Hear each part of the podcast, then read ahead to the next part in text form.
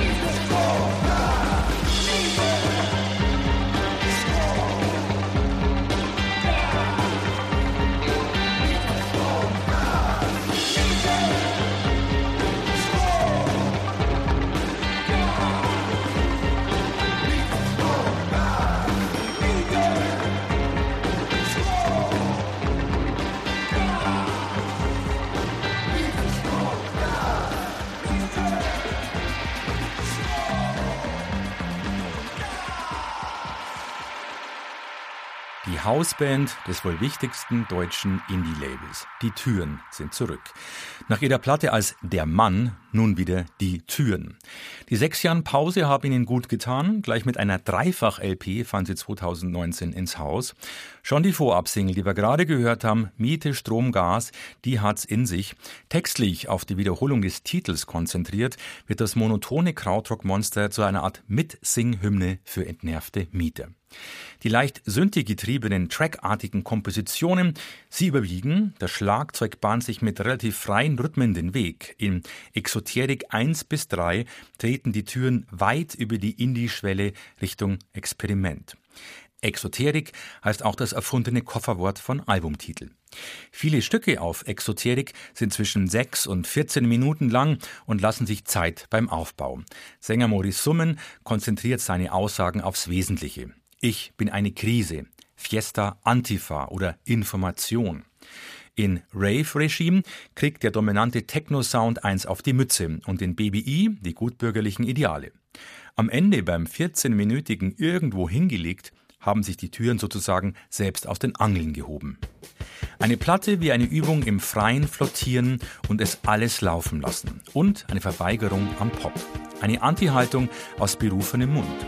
Summen ist der Chef vom Staatsatelier. Statt fluffigem Techno veröffentlicht er lieber rumpligen Jazz, wie den von Pranke.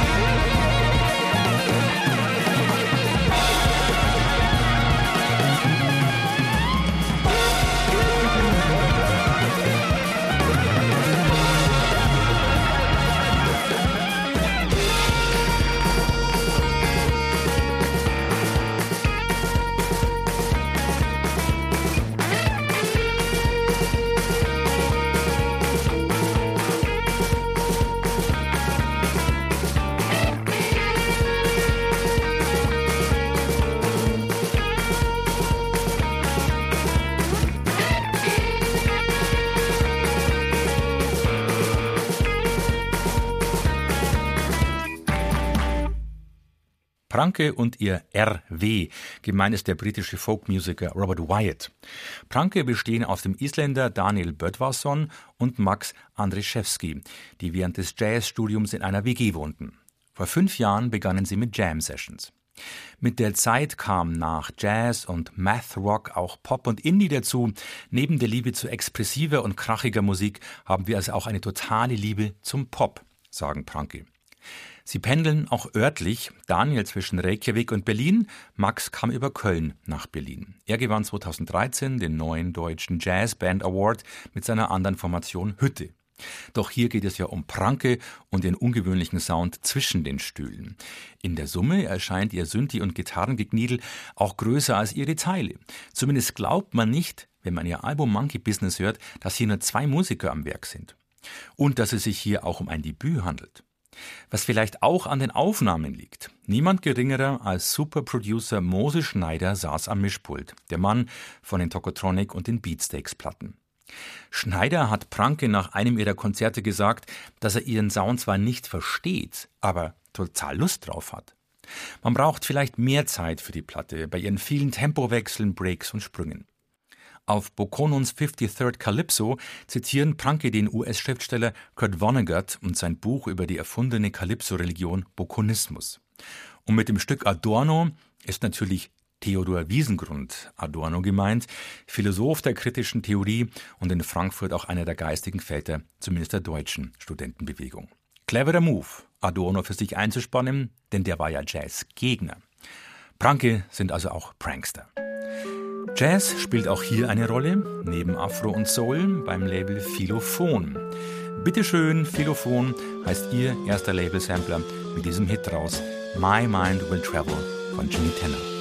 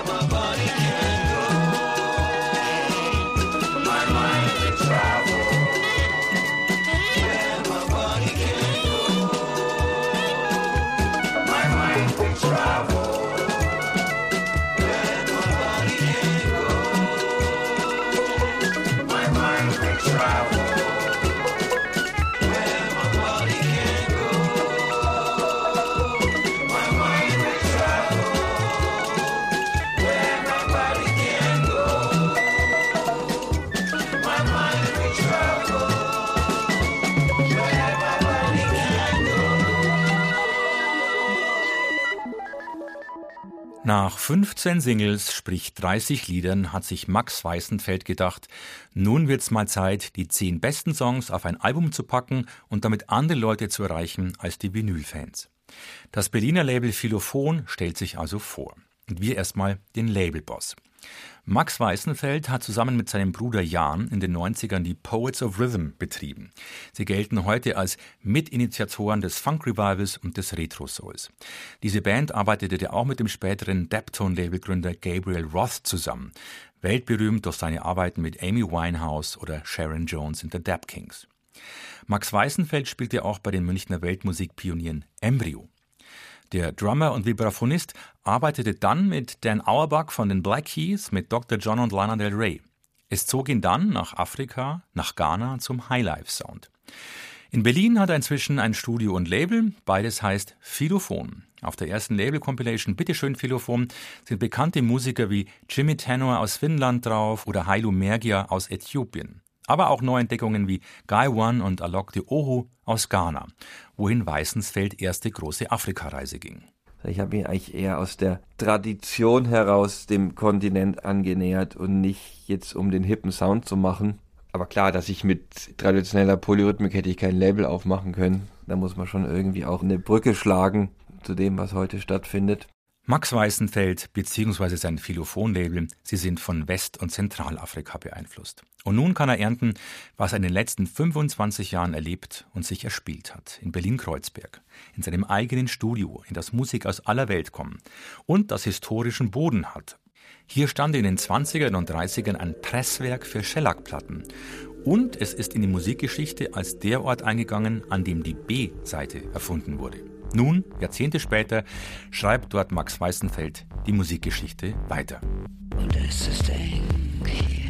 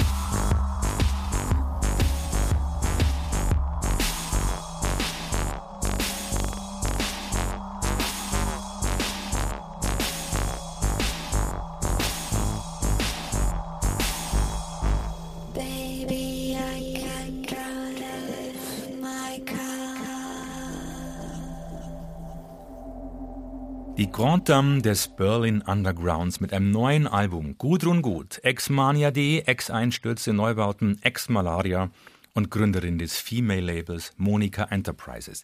Sie ist zurück mit Moment, einem dunklen, zweisprachigen Album. Schon die Single ist eine prima Idee. Dabei ist Baby I Can Drive My Car ganz spontan entstanden. Ein Augenzwinkern zu Baby You Can Drive My Car, wie sie uns am Telefon sagt. Das war in den Nachrichten, dass plötzlich man in Saudi-Arabien die Frauen Auto fahren können.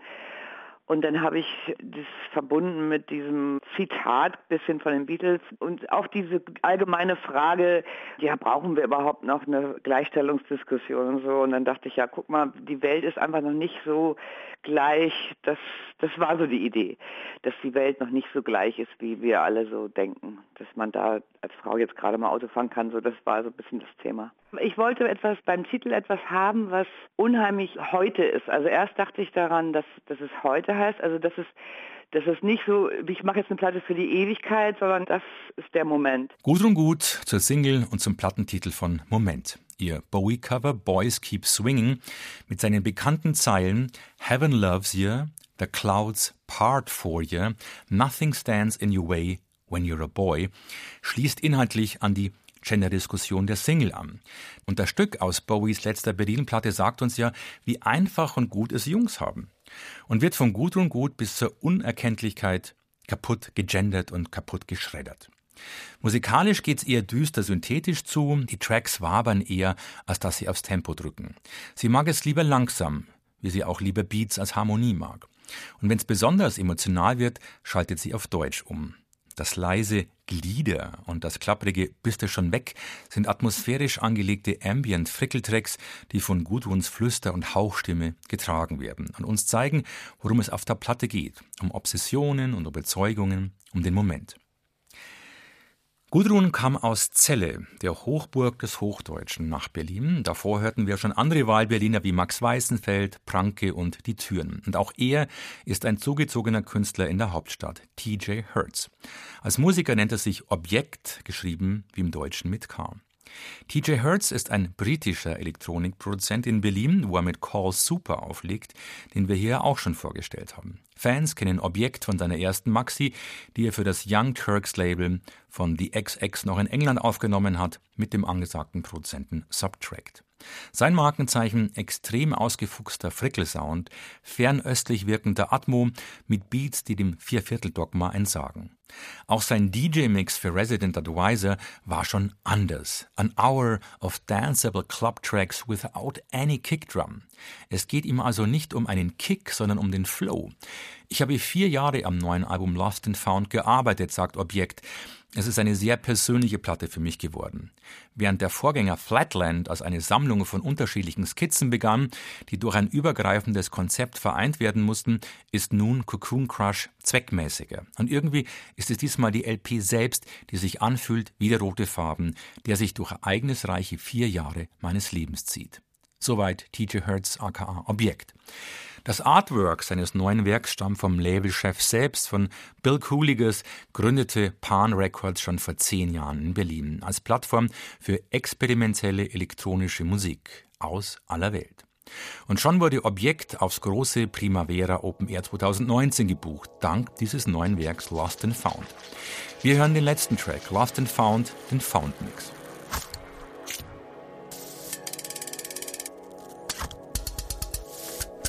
Das war er, der erste Podcast 2019 von Goethe-Institut und Zündfunk, dem Szene-Magazin auf Bayern 2. Im Februar wird Angie Portmann hier zu hören sein. Für den Januar verabschiedet sich Ralf Summer, Don't Get Lost, Get Lost and Found.